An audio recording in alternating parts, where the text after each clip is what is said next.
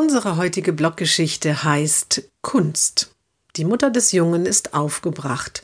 Schon wieder haben wir uns über den Förderplan gestritten, die Sonderpädagogin und ich, erzählt sie in der Elterngruppe, über die Förderziele in Kunst.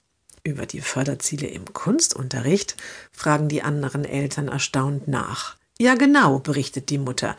Die Lehrerin möchte unbedingt, dass mein Sohn lernt, hübsche, bunte Bilder zu malen. Das wird sie im Förderplan festhalten.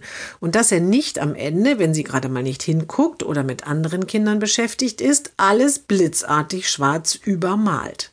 Ein paar der Eltern kichern. Das ist gar nicht zum Lachen, sagt die Mutter streng. So hat das mir die Sonderpädagogin erklärt, als ich gesagt habe, dass ich das eher lustig finde. Gerade für geistig Behinderte sei künstlerischer Ausdruck sehr wichtig, weil sie ja meistens nicht gut lesen und schreiben lernen können. Deshalb ist das mit den Bildern das Förderziel Nummer eins in diesem Schuljahr.